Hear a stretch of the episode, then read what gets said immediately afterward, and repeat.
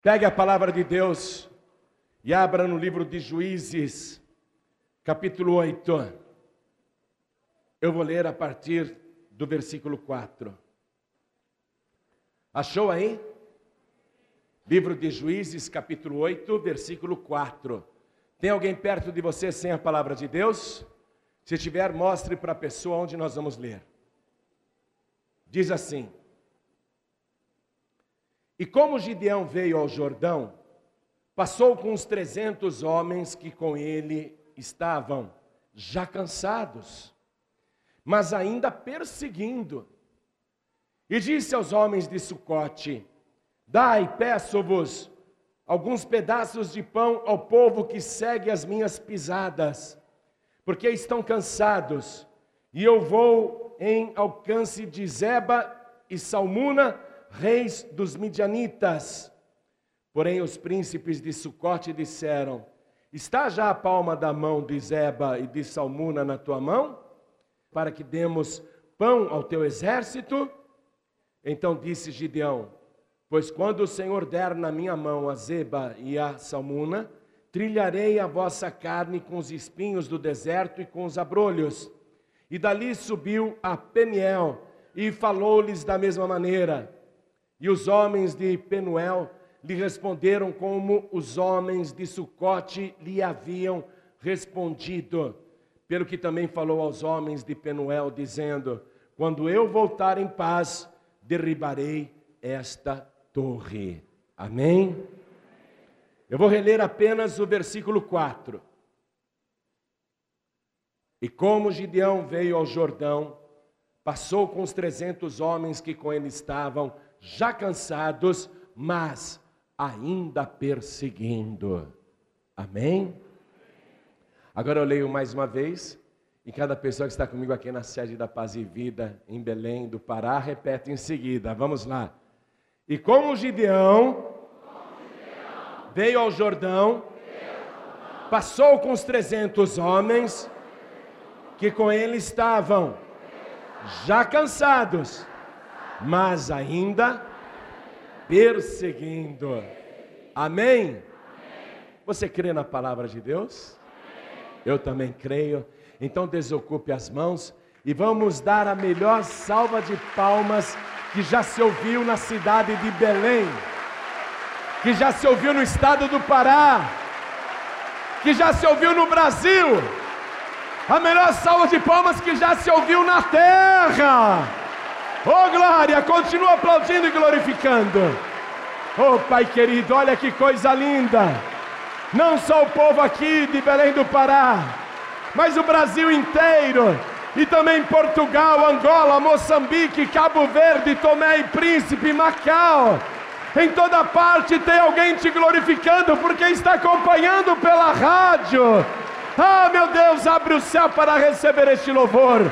E sobre cada vida que te exalta, derrama a tua bênção, a tua virtude, o teu poder. Agora, Pai, a tua palavra vai ser pregada. Esta multidão não veio aqui para escutar um homem falar, todos querem ouvir a tua voz, a tua palavra. Então, vem com teu espírito, tome a boca do pregador, tome os lábios do mensageiro, envia a tua palavra com poder e autoridade, e que a tua palavra vá, percorra toda a terra e produza o resultado para o qual está sendo mandada. Em nome do Senhor Jesus. Diga amém, Jesus. Eu estou muito feliz de estar com vocês aqui em Belém do Pará. Estou sentindo bastante a presença de Deus aqui neste lugar. Quem está sentindo a presença de Deus, levante a mão. Então vamos dar mais uma salva de palmas para Jesus. Hein? Vamos aplaudir bastante ao Senhor. Oh glória! Oh glória, oh glória, isso! Coisa maravilhosa. Desse jeito, eu vou ficar freguês em Belém do Pará. Vou querer voltar sempre. Porque da última vez que eu estive aqui foi uma recepção maravilhosa também. Deixa eu dizer uma coisa para você. A história de Gideão é fascinante. Mostra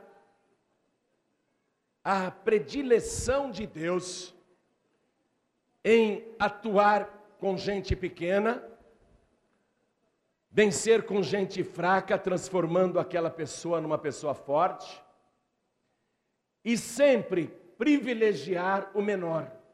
Engraçado isso. É uma coisa que está em Deus. É uma coisa que está em Deus. Você vê, quando ele escolheu nascer aqui na terra como se fosse um ser humano comum, ele escolheu a menor cidade do país, Belém.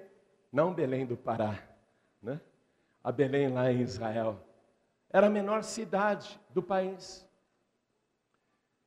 E aí você vê, por exemplo, quando a esposa de Isaac estava grávida, tinha duas crianças no ventre dela. Um era maior e outro era o menor. E Deus vai trabalhar com o menorzinho. Interessante isso, não? E Deus vai sempre, sempre, em todos os aspectos, usar pessoas pequenas. Quem aqui se sente pequeno? Levante a mão. Ah, então você, você é a pessoa preferida por Deus. Deus ama trabalhar com quem se sente pequeno. Veja o caso de Davi, era o menor da família era o menor dos seus irmãos. Deus gosta disso. E veja o caso de Gideão. Ele era o menor na família e o mais pobre da cidade. Eu não sei se você é o mais pobre desta cidade aqui ou se você é o menor da sua família. Mas eu sei que você se sente pequenininho. Então Deus tem um prazer especial de pegar o pequenino e exaltá-lo. Porque Deus mostrar o poder dele com gente grande e poderosa, até alguém poderia duvidar. Não, não foi Deus, não, foi a pessoa mesma. Ela era grande e poderosa, ela conseguiu com a sua própria capacidade. Então Deus, Ele gosta de desafios e coisas que não podem ser vencidas de maneira natural. Deus gosta de trabalhar assim. Você está enfrentando problemas que são bem maiores do que você, não está? Muitos problemas. Você se sente pequenino diante de tantos problemas. Você se sente pequenina diante de tantas dificuldades. É aí que Deus gosta de agir. Você tem que ouvir a palavra de Deus. Não ficar se sentindo um coitadinho, uma coitadinha. Não é isso que Deus quer que você se sinta. Porque a palavra de Deus, lá em Joel capítulo 3, versículo 20, fala assim: diga ao fraco, sou forte. Então diga, sou forte. Não senti firmeza, não, viu? Mas eu gostei. O que mostra que você se sente fraco mesmo. Você não falou com muita convicção, né? Porque o cara que é forte, eu sou forte. Você falou, eu sou forte. Falou certinho, o que mostra que você se sente fraco. Gideão se sentia fraco. Gideão era covarde. Gideão não tinha iniciativa. Gideão era uma pessoa tímida. Gideão era a pessoa mais pobre do lugar. Gideão era o menor de toda a família. Então Deus resolve usar Gideão. Você conhece a história, não é? Deus vai falar para o Gideão fazer uma coisa, e ele vai precisar de coragem para fazer esta coisa. Se você estudar o capítulo 6 do livro de Juízes, você vai ver que a vida de Gideão só muda. Ele só deixa de ser o menor para se tornar o maior. Ele só deixa de ser o mais fraco para se tornar o mais forte. Ele só deixa de ser o mais pobre para se tornar o mais rico ele só deixa de se tornar um derrotado para ser um grande vencedor, um herói nacional, a partir daquele fato que Deus mandou ele fazer. Porque para fazer aquilo, Gideão teria que ter muita coragem. Deus falou para Gideão: Gideão, pega o segundo boi que é do teu pai, aquele boi de sete anos, vai até aquele alto do monte, onde está o altar de Baal, destrói a estátua de Baal, destrói o altar de Baal, faz um altar novo dedicado a mim, e oferece esse segundo boi nesse altar que você vai construir para a glória do meu nome. E é isto que vai mudar a vida de Gideão, apesar de toda a perseguição que se levanta em seguida, é justamente ali que ele é revestido do Espírito de Deus. Ele recebe um revestimento de poder, e aí ele vai ouvir mais a voz do Espírito Santo de Deus, vai ter mais comunhão com Deus, vai fazer até provas com Deus. Meu Deus, o Senhor vai me dar mesmo essa vitória? Porque eu, eu não sei se eu vou conseguir. O Senhor me dá um sinal, ó, eu vou colocar esta lã lá na eira, lá na pedra, vai ficar a noite inteira. O orvalho vai cair, mas eu quero que caia somente sobre a lã. Eu quero que o chão fique seco, a pedra fique seca. E Gideão fez esta oração, foi dormir no dia seguinte.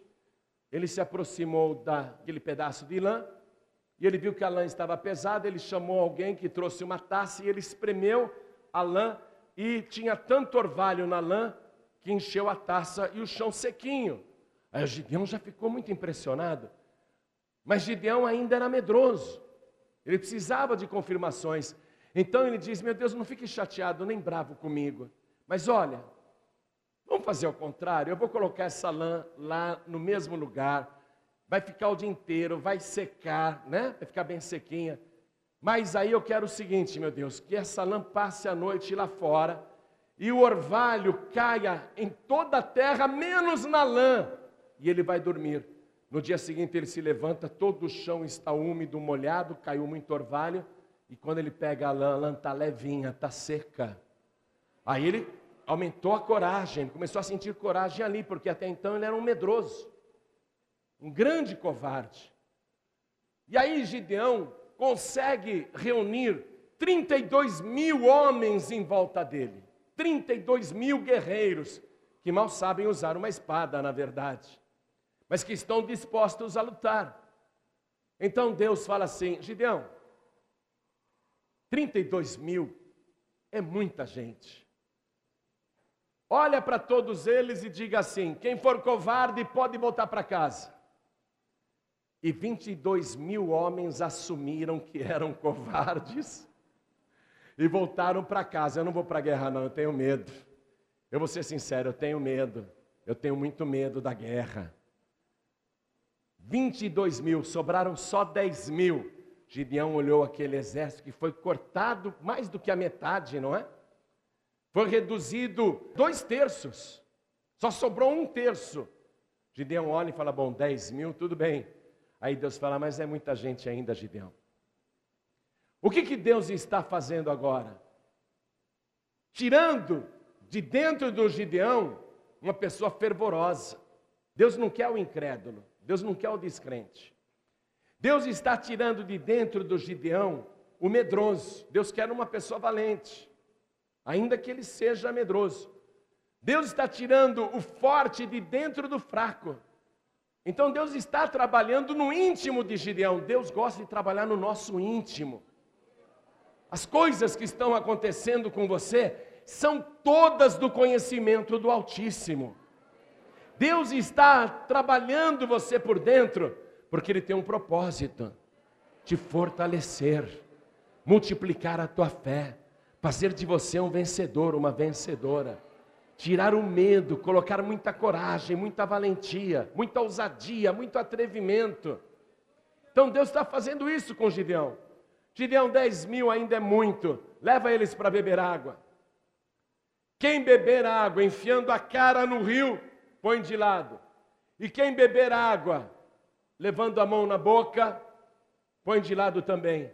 E quando terminou o teste, 9.700 homens tinham bebido água no rio, enfiando a cara na água.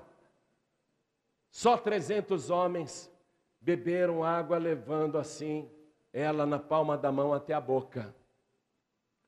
E Deus fala para Gideão: Gideão, pode mandar os 9.700 embora. É com esses 300 que eu vou te dar a vitória. Fala sério, precisa coragem, hein? Para dispensar 9.700 guerreiros. pessoas dispostas a lutar e enfrentar um exército que eu sei que o número dele era de 135 mil soldados inimigos. Daqui a pouco eu vou te mostrar isso. Como é que 300 vai enfrentar 135 mil? Aí o Gideão ficou com a mão trêmula. Eu estou ouvindo Deus falar. Eu falei com Deus, Deus falou comigo, a gente estabeleceu um diálogo, mas Deus começou a me falar coisas aqui que eu sei que eu não estou louco. Deus quer que eu faça isso, mas agora, agora, ó, minha mão está tremendo. E Deus viu a mão do Gideão tremendo, né? Deus falou: Gideão, pega o teu moço chamado Pura, que é teu ajudante, e vai com ele até o arraial inimigo, onde os midianitas, amalequitas e os beduínos do Oriente estão acampados esperando clarear o dia para começar uma guerra contra vocês. Vai ouvir o que eles estão falando lá no acampamento. Isso vai fortalecer a tua mão. Ó, Deus usa exatamente esta expressão. Olha aqui, ó. Livro de Juízes, capítulo 7, versículo 10, Deus fala: E se ainda temes descer, desce tu e teu moço pura ao arraial e ouvirás o que dizem, e então se esforçarão as tuas mãos, porque ele estava de mãos trêmulas. Sabe quando a pessoa fica nervosa? Como é que eu vou enfrentar essa multidão com apenas 300 homens? Tudo bem que Deus disse que está comigo, mas eu não sei como que eu vou fazer. Ele não tinha nenhuma estratégia e Deus também não deu nenhum plano. Olha o que Deus fez. Deus fez um soldado inimigo lá no arraial sonhar, ter um sonho profético. E quando Gideão vai com Pura até o arraial inimigo, ele fica atrás de uma tenda e escuta as sentinelas conversando. Um soldado diz para o outro: Eu tive um sonho essa noite estranho. E o Gideão está lá escondido e escutando.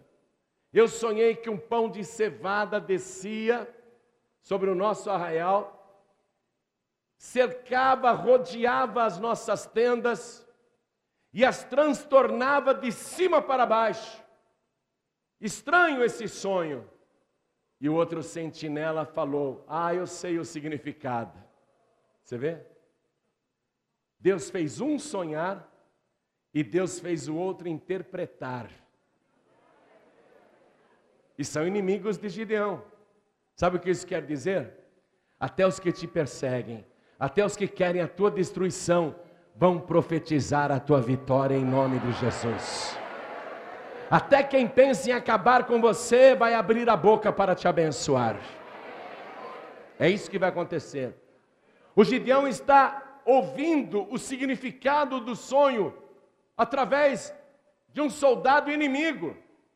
E o soldado diz assim: eu sei o que é isso.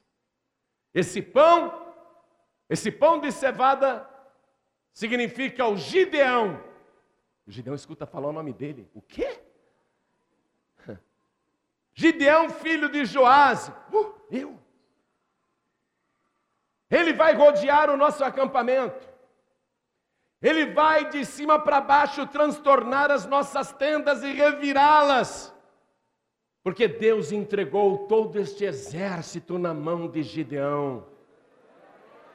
Ele vai acabar conosco. Você vê? A palavra diz que Gideão ouviu isso, glorificou a Deus, adorou ao Senhor e voltou feliz para aqueles 300 guerreiros. E Gideão recebeu ali, naquela escuta, qual seria a estratégia? Ele deveria cercar o arraial inimigo que tinha cerca de 135 mil soldados inimigos. Ele deveria cercar aquele arraial, ver. É muita gente, muitas barracas. Diz a palavra que eram tantos os camelos que eles enchiam a terra como se fossem gafanhotos, não dava nem para ver o chão de tanta gente que tinha, tanto guerreiro inimigo. Então ele deveria, pelas montanhas, cercar no alto, né? Ele e 300 homens cercar aquele grande arraial, aquele grande acampamento do exército inimigo. E ele deveria transtorná-los. Como? 300 espadas não bastariam, então ele dá para cada um dos 300 um vaso com uma tocha dentro, uma tocha acesa, e uma trombeta, um chifre de carneiro na mão de cada um. E ele divide o grupo em três esquadrões de 100 pessoas e manda eles se distribuírem nas montanhas em volta. E à meia-noite, exatamente à meia-noite, Gideão dá ordem para que todos façam como ele vai fazer. Então, naquela hora, Gideão quebra o vaso, ergue a tocha e toca a trombeta e grita: Por Deus e por Gideão! E todos ao mesmo tempo fazem a mesma coisa. Quebram os vasos lá nas pedras, jogando do alto das montanhas. Todos eles erguem as tochas acesas. E todos ao mesmo tempo tocam a trombeta. E todos ao mesmo tempo gritam: Por Deus e por Gideão! Sentiu o eco aí? Foi o que aconteceu lá nas montanhas. Aqueles vasos sendo jogados lá embaixo provocou um estrondo que foi multiplicado, ecoou, repetia-se em todos os cantos. A trombeta tocando, ela também foi multiplicada, porque dava muito eco ali entre as montanhas. E quando eles gritaram por Deus e por Gideão, eram só 300 gritando, mas pareciam 300 mil gritando ao mesmo tempo. E aí o exército inimigo acordou assustado, e quando olharam em volta, viam tocha acesa aqui, aqui, aqui. Imaginavam que ao lado de cada tocha tinha mil soldados, mas na verdade só tinha um. Mas no escuro eles imaginavam: um está com a tocha, tem mais mil ao lado. Aí, apavorados, cada um pegou a sua espada e quis correr. Eram três exércitos contra Gideão os midianitas, os amalequitas e os beduínos do Oriente, cada um se vestia de um jeito. À noite, com aquele susto, na correria, com pavor, sentindo-se cercados, eles começaram a dar espadada um no outro. Eles iam correndo, quem aparecia na frente, eles enfiavam a espada. Podia ser amalequita, podia ser midianita, podia ser beduíno, não dá tempo de perguntar numa confusão daquela, você é dos meus ou é inimigo? Né? Primeiro enfia a espada e tenta se salvar. E eles se mataram, morreram naquela noite 120 mil soldados inimigos. 15 mil conseguiu fugir, inclusive os reis dos midianitas. E Gideão tem aquela vitória sem sair do lugar. Ele e os 300 destrói de uma vez 120 mil soldados, sem usar uma espada, sem sair do lugar. Ó, só com aquela inspiração que Deus tinha dado. Você não sabe o que fazer da tua vida para sair dessa confusão que você está, mas a palavra de Deus já está mandando uma estratégia para você. Você está recebendo uma orientação do céu agora, ó, é de cima. Você vai transtornar o inferno. Você vai revirar as tendas de Satanás de cabeça para baixo. Você vai colocar o exército inimigo em fuga. Porque Deus falou que ia fazer isso e Deus sempre cumpre o que promete. Foi impressionante. 15 mil soldados inimigos conseguiram fugir inclusive os dois reis dos midianitas. Gideão conseguiu a vitória sem sair do lugar. Olha aqui para mim, olha para mim. Deus está dizendo isso para você agora. Uma estratégia do alto está sendo lançada sobre a tua vida. E sem sair deste lugar aqui, que é a casa de Deus, você vai tomar posse da tua vitória agora. Se você está com medo, não temas, diz o Senhor, porque eu sou contigo, varão valoroso. Eu sou contigo, varoa valorosa. A vitória é tua. Só que sempre tem uns demônios que escapam, né? Escaparam 15 mil soldados inimigos e os dois reis também dos midianitas. Gideão está cansado, está com fome, os 300 também. Eles passam a noite só assistindo aquela batalha, sem sair do lugar. Eles veem o exército inimigo se matar ali. Eles passam a noite assistindo a batalha. E quando o sol está clareando, ele fala: Eu vou atrás dos 15 mil que fugiram. Eu vou atrás dos dois reis dos midianitas que fugiram. Vamos comigo, ele chama os 300. Mas eles estão cansados. Eles passaram a noite ali, numa guerra espiritual. Passaram a noite naquela vigília. Eles estão com fome. A gente de manhã não tem fome? Mesmo cansados e com fome, eles decidem ir atrás dos 15 mil. Agora, pensa comigo: 300 para combater 15 mil? Alguém pode dizer assim: aquela vitória de Gideão nas montanhas, quebrando os vasos, tocando trombeta, exibindo a tocha e gritando, aquilo foi muito inteligente, não é? Criou um desespero no inimigo e eles se mataram. Mas agora 300 perseguir 15 mil. O que aconteceu com Gideão? O cara ficou muito macho. o cara ficou muito corajoso, meu. Muito macho mesmo. Ele chama os 300, vamos atrás. Eu estou com fome, eu estou cansado. Mas Deus é conosco. Vamos perseguir o inimigo até derrotá-lo totalmente. Está recebendo a estratégia? O diabo sempre recua quando você avança. Vendo o diabo fugir, vendo os demônios batendo em retirada, não fica cantando vitória, não. Persegue o inimigo até colocar Satanás debaixo da sola do teu sapato. Coloca Satanás debaixo dos teus pés. Mostra para o inimigo que ele não devia ter mexido com você faz o diabo se arrepender, porque Deus é contigo. Não dá trégua, não. Vai para cima. Vai para cima. O Gideão foi para cima, ele e 300 perseguir 15 mil e mais os dois reis. Só que aí Gideão está cansado. Ele chega em Sucote, que pertence a Israel, que só tem filhos de Abraão descendentes de Jacó. E ele chega lá em Sucote e fala: dá pão para mim e para os meus trezentos, que nós estamos perseguindo os dois reis midianitas. Deus entregou eles nas nossas mãos.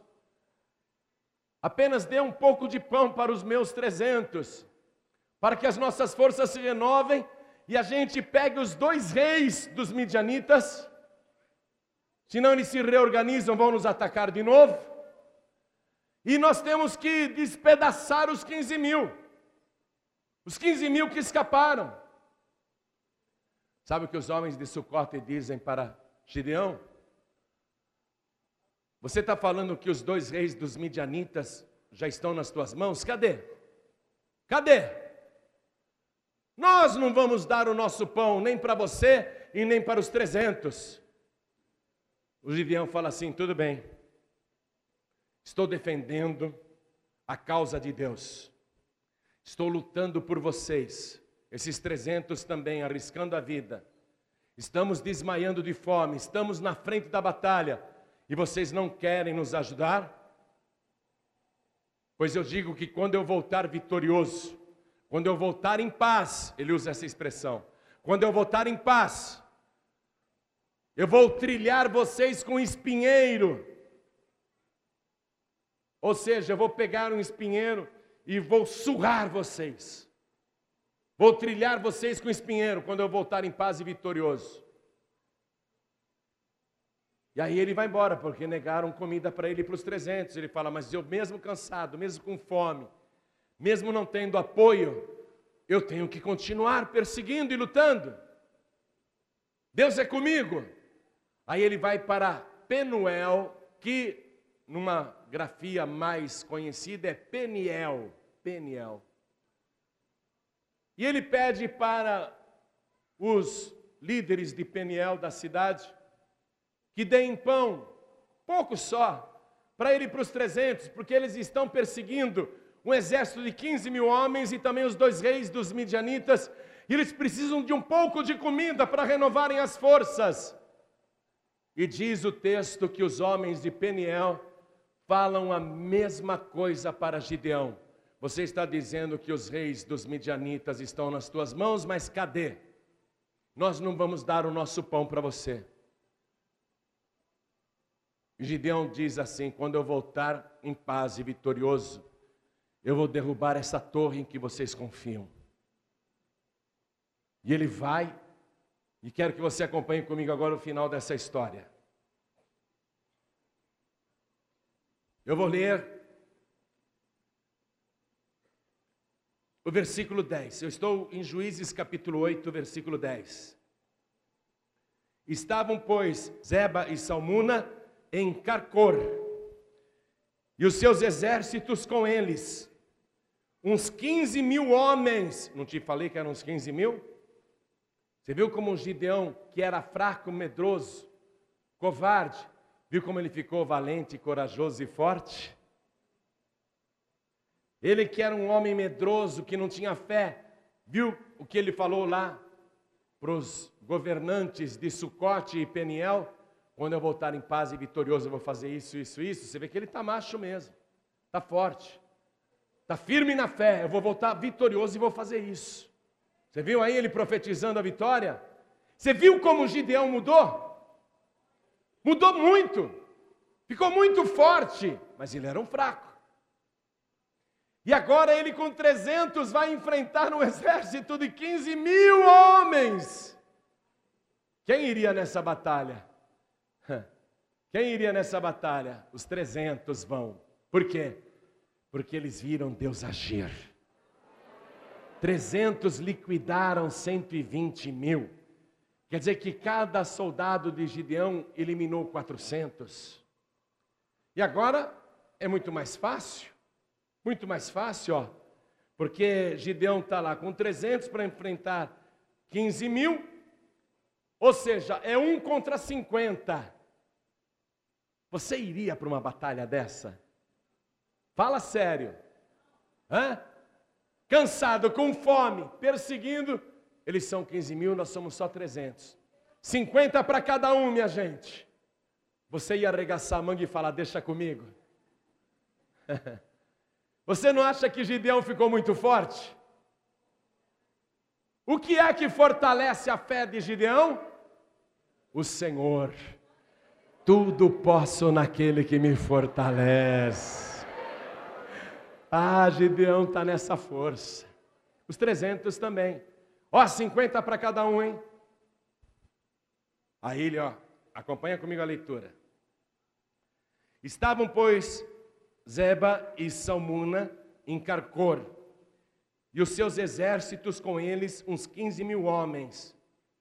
Todos os que sobraram do exército dos filhos do Oriente. E os que caíram naquela noite foram 120 mil homens que arrancavam a espada. Quer dizer, era um exército de 135 mil guerreiros inimigos. 120 mil morreram, sobraram esses 15 mil aqui. Continuando a leitura, versículo 11: E subiu Gideão pelo caminho dos que habitavam em tendas, para o oriente de Noba e Jogbea, e feriu aquele exército porquanto o exército estava, estava o quê? Descuidado. E fugiram Zeba e Salmuna, quer dizer, os reis, né? Dos midianitas. Porém, Gideão os perseguiu e tomou presos ambos os reis dos midianitas, a Zeba e a Salmuna, e afugentou todo o exército. Olha aqui. Cada soldado ali conseguiu vencer 50. Prenderam os dois reis, afugentou o exército, colocou o terror, conseguiu esta vitória. E aí ele volta com esses dois reis prisioneiros. Ele vai primeiro para Sucote, que pertence a Israel, que não quis dar comida para eles lutarem a guerra e defendê-los. Vocês falaram que eu não tinha, que Deus não tinha dado esses dois reis midianitas nas minhas mãos, olha eles aqui. Agora eu vou fazer o que eu falei que ia fazer. Colham para mim espinheiros. Peguem esses homens que não quiseram nos apoiar. Peguem esses homens que não contribuíram com o nosso esforço de guerra.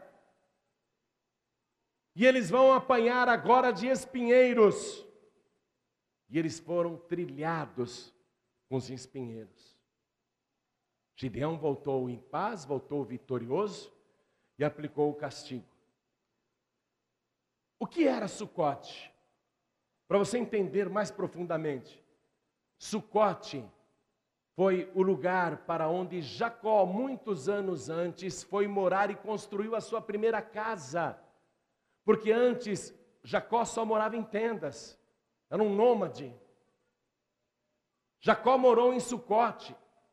Os moradores de Sucote tinham tido no passado um morador ilustre, o próprio Jacó, e eles não seguiram o exemplo de Jacó. Eram descendentes de Jacó, mas não seguiram o exemplo de Jacó. Por isso o castigo foi muito merecido. Eles deviam ter apoiado Gideão. Não apoiaram, Gideão voltou em paz e vitorioso, mostrou os dois reis aprisionados e aplicou o castigo nos moradores, nos homens de Sucote. E Peniel? Que lugar era esse Peniel? Ele também foi lá em Peniel. Vocês falaram que eu não tinha os reis dos midianitas nas minhas mãos? Que Deus não tinha me entregado? Vocês não quiseram apoiar o nosso esforço de guerra? Vocês não deram nem pão para os trezentos? Nós lutando a guerra de vocês e vocês não quiseram apoiar? Eu falei que eu ia derrubar essa torre e eu vou derrubar. E ele derrubou a torre, os homens tentaram impedir e acabaram morrendo. Eu quero que você compreenda, Peniel foi aquele lugar onde Jacó também, muitos anos antes, encontrou com Deus e lutou com o Senhor corpo a corpo. Foi onde o nome de Jacó foi mudado para Israel. Peniel era um lugar de bênção. E eles tinham tido esse exemplo não é? de campeão, de vencedor, e não quiseram apoiar Gideão. Agora escute o significado mais profundo disso.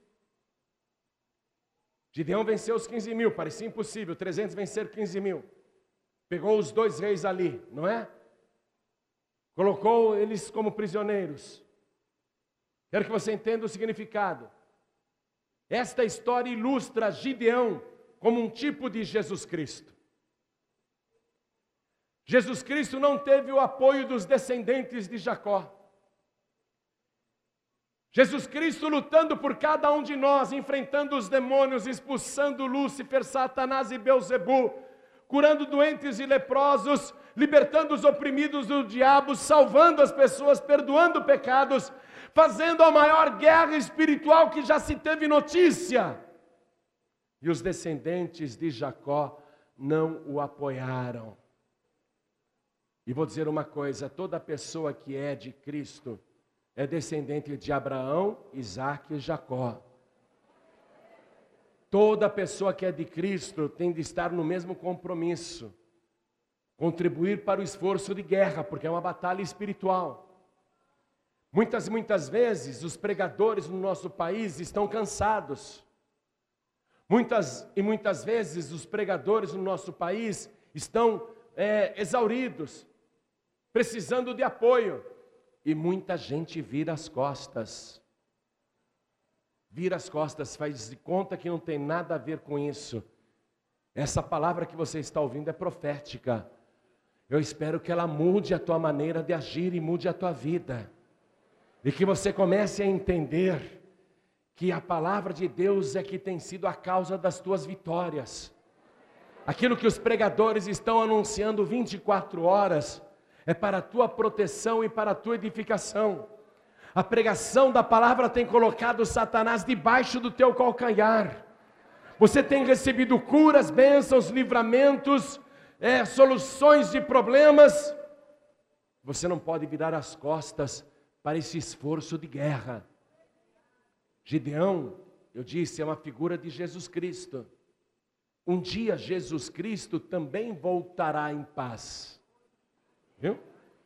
Ele não vai voltar aqui para ser de novo humilhado, perseguido, maltratado, torturado, crucificado. Jesus Cristo vai voltar como o grande vencedor. O Rei dos Reis e o Senhor dos Senhores. Ele vai aprisionar Satanás, Lúcifer e Beuzebu. Ele vai aprisionar a besta e o falso profeta. Aqueles que estão hoje virando as costas para o esforço de guerra do Senhor Jesus, vão ser trilhados não com espinheiros, mas com uma vara de ferro. Está lá em Apocalipse isso, ele voltando com uma vara de ferro na mão. Então, preste atenção, essa palavra que você está ouvindo é profética. Gideão voltou em paz, vitorioso, e aplicou o castigo. Jesus um dia contou uma parábola, você conhece essa parábola, não conhece? A parábola dos lavradores maus. Jesus até pergunta para os lavradores: quando o Senhor da vinha voltar, o que fará com os lavradores maus? E eles responderam para Jesus: dará a cada um deles uma terrível morte profetizaram o futuro, o que vai acontecer realmente. Foi o que aconteceu com Gideão. Voltou em paz, voltou vitorioso, voltou com os reis opressores aprisionados e cumpriu o que tinha falado. Jesus Cristo vai voltar e cumprir tudo o que ele profetizou. Tudo vai se cumprir infalivelmente. Eu estou te contando a história de Gideão e entrando mais profundamente na vida deste homem de Deus. E mostrando para você a revelação da palavra. Num primeiro momento, o que, que Deus está querendo fazer com você? Te animar, mostrar que você tem valor, que você não é uma pessoa fraca, pelo contrário, você é forte. Deus está mostrando que você é uma pessoa valorosa. Deus está te mostrando que você não é um derrotado, mas um vencedor, uma vencedora, porque Ele está contigo. Nesse primeiro momento, Ele está fazendo muitas coisas te animando para a batalha, porque a vitória é do Senhor. A batalha é de cada um de nós, mas a vitória é do Rei dos Reis e Senhor dos Senhores. Ele é o grande vencedor. No mundo tereis aflições, mas tende bom ânimo. Eu venci o mundo. A vitória é dele. Ele compartilha essa vitória com você. Então, mais profundamente, Deus vai fazer muitos milagres na sua vida. Deus vai transformar o seu dia a dia. Mas eu quero que você compreenda que a coisa ultrapassa este momento, ultrapassa este ano, ultrapassa este tempo. Eu não sei o dia que Jesus vai voltar, mas ele vai voltar em paz, vai voltar vitorioso. Ele vai aprisionar a besta e o falso profeta. Ele vai enjaular Satanás, vai colocar o diabo numa prisão durante mil anos. Ele vai governar esta terra. Quando ele voltar, você quer o quê? Que ele diga: meu filho, minha filha, possua por herança todas estas bênçãos.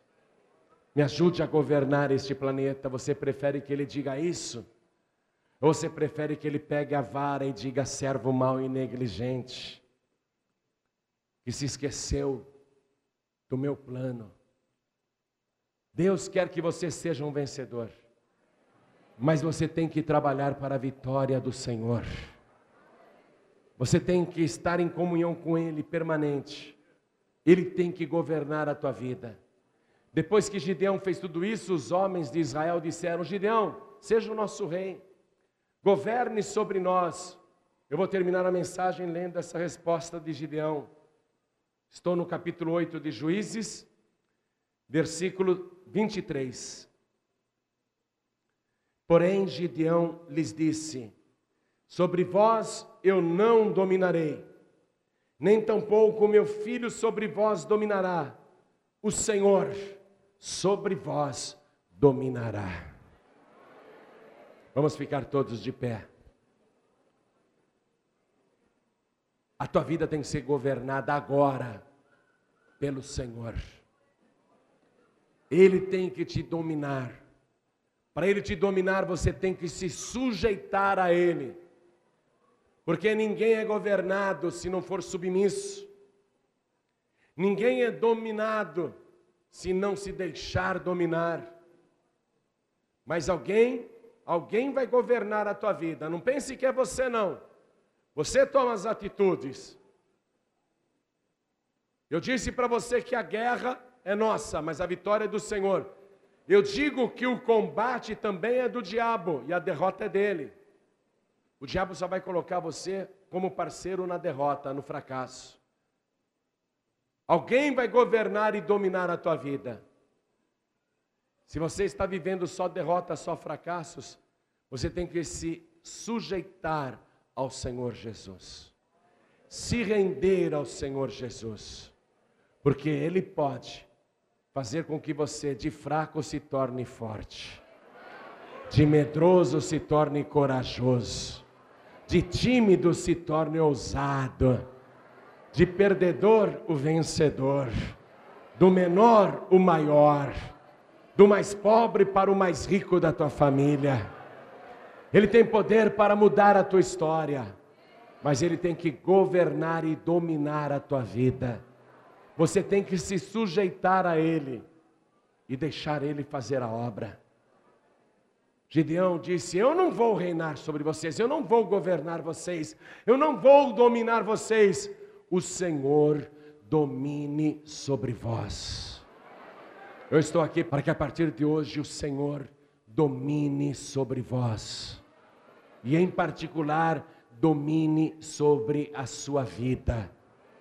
Então eu vou fazer agora este convite tão especial, que é o começo da revolução na história da sua vida. É o começo de uma comunhão nova com Deus. Gideão foi num progresso de relacionamento, a tal ponto que Deus não precisava nem mais falar com ele, ele ia e vencia, porque ele tinha certeza que Deus estava com ele. Gideão, no princípio, precisava de sinais para criar coragem, mas depois não, quando ele se aprofundou no relacionamento com Deus, ele profetizava. Ele dizia: Deus entregou os reis midianitas nas minhas mãos. Eu com 300 agora vou ferir 15 mil. Deus entregou 15 mil nas minhas mãos. Ele profetizava. Eu vou voltar com aqueles dois reis inimigos aprisionados. Ele profetizava.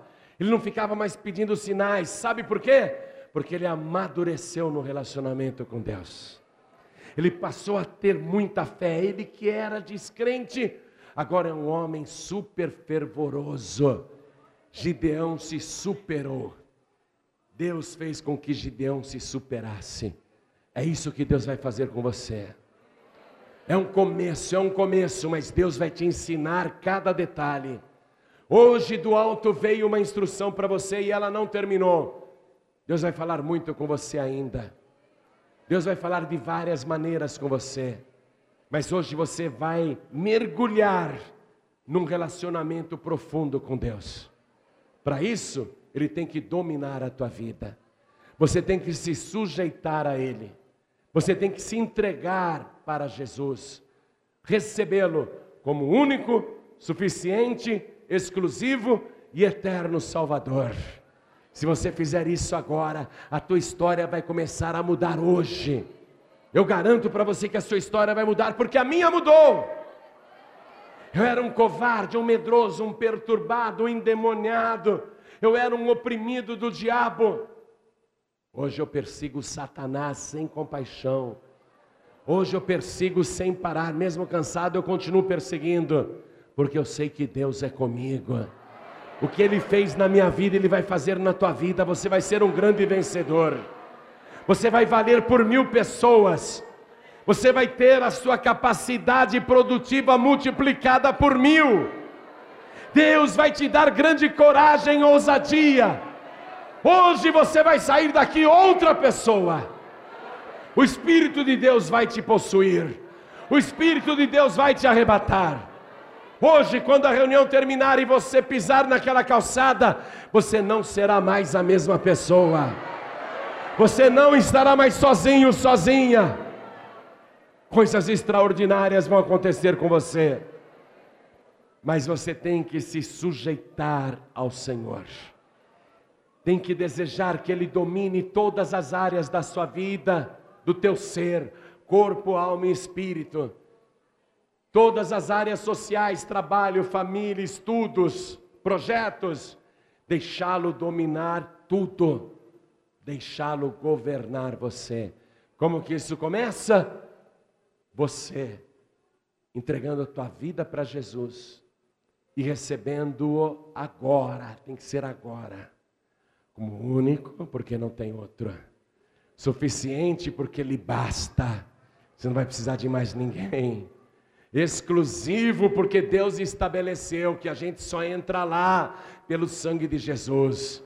E eterno Salvador, porque por toda eternidade não haverá outro, é só Jesus. Para sempre só Jesus.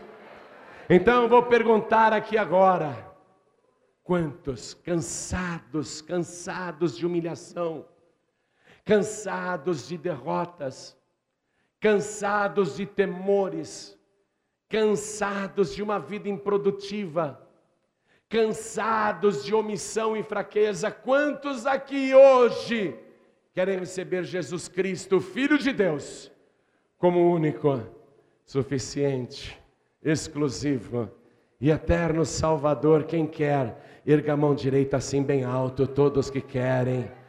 Olha que maravilha! Ergue bem alta a tua mão e faz assim, eu quero. Isso, faz assim a cena, eu quero. Olha o que todos vocês vão fazer agora. Vocês vão sair dos seus lugares e vão subir aqui nesse altar. Você vai colocar a tua vida no altar de Deus. Este é o lugar mais alto da igreja. Coloque a tua vida aqui porque a partir de hoje você só estará por cima e nunca mais por baixo. Você que está recebendo Jesus como único Salvador, vem para cá. Pede licença, abre caminho para eles, abre caminho. Tem muita gente, eu sei que está difícil até de andar, mas abre caminho, abre caminho. Abre caminho, abre caminho e vai subindo. Gente, abre caminho, abre caminho, dá licença para eles, abre caminho, abre o corredor, gente. Abre o corredor, abre o corredor. Deixa eles passarem. Deixa eles chegarem. Abre o corredor. Abre caminho aí, gente. Abre caminho. Vamos aplaudir ao Senhor Jesus por cada vida que está chegando. Olha que multidão entregando a vida para Jesus.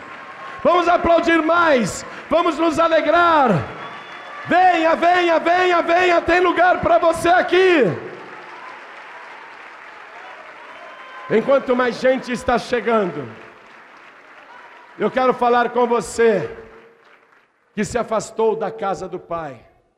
Eu não sei por que você se afastou, e não sei se te afastaram, mas o motivo não interessa, o passado não interessa. O que o Espírito Santo de Deus está te falando é que hoje, ele vai começar uma nova história na tua vida. Então você que está afastado, afastada, você que está sem igreja, filho pródigo e filha pródiga, o Pai está aqui neste altar de braços abertos te esperando.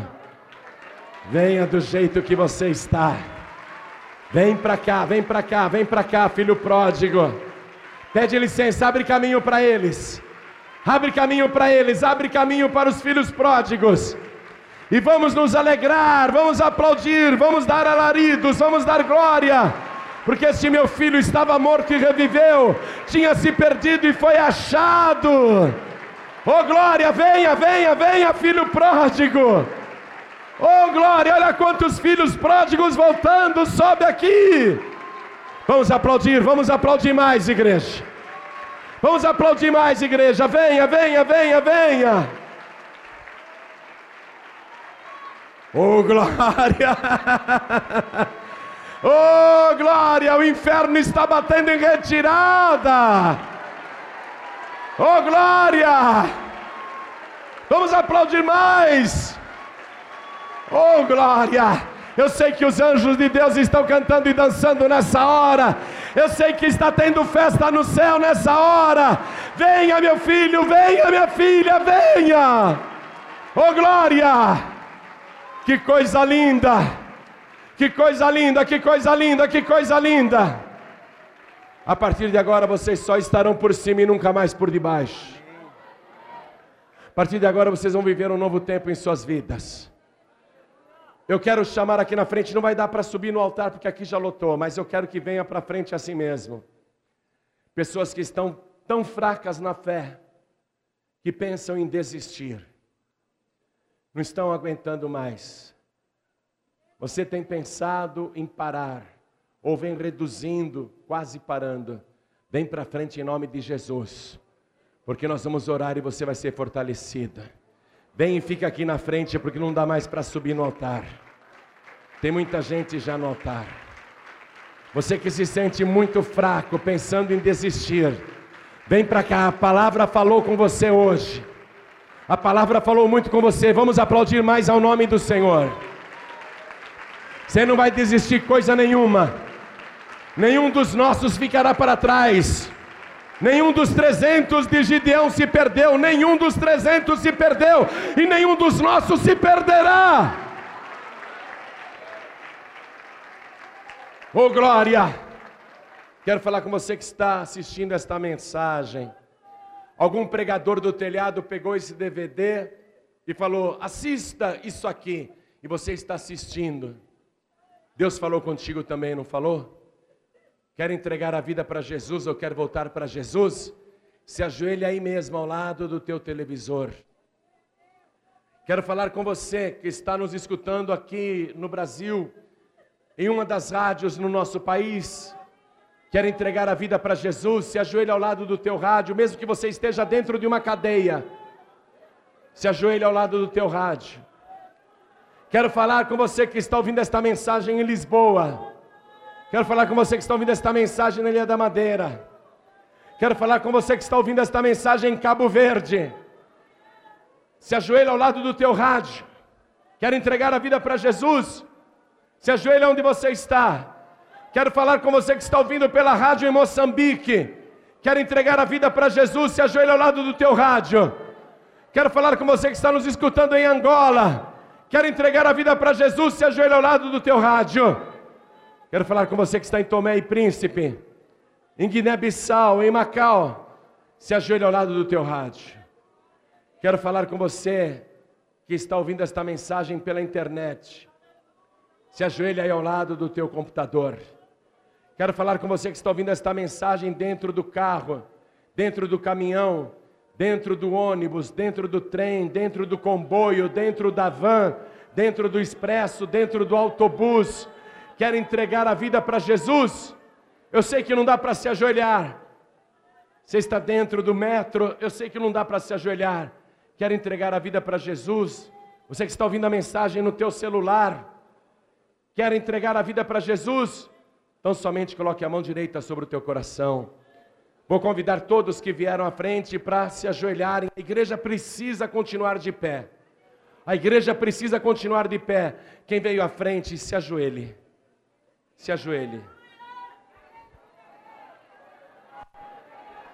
Você que se ajoelhou, coloque a mão direita sobre o teu coração. E ore assim comigo, meu Deus e meu Pai. Diga com fé, você que está de joelhos, meu Deus e meu Pai. A tua palavra falou comigo. E eu quero que o Senhor domine e governe a minha vida e faça comigo o que for melhor, porque eu confio em Ti e eu creio que a partir de hoje, a partir de agora, eu serei outra pessoa. Por isso, eu suplico, perdoa os meus pecados, apaga as minhas iniquidades e me purifica com o sangue de Jesus. E escreve, Senhor, o meu nome no teu santo livro, o livro da vida, e me dê agora poder sobre o inferno. Eu quero poder para pisar serpentes e escorpiões e pisar todo tipo de mal e ter vitória contra o inferno. Meu Deus da glória, do mesmo modo que o teu espírito revestiu a Gideão, me revista também para me dar ousadia, para me dar coragem, para me fortalecer e para me renovar. E me ajuda, Senhor, a perseverar até o fim, porque o céu e a terra e até o inferno eu tomo agora como testemunhas de que eu declaro que o Senhor Jesus é o meu único, suficiente, exclusivo e eterno Salvador do sempre. Amém. Você acabou de receber as boas novas do Evangelho através de João Ribe Palharim. Um oferecimento dos pregadores do telhado. Participe da reunião de Paz e Vida. Para informações, acesse pazevida.org.br. Paz e Vida, lugar de gente feliz e ungida.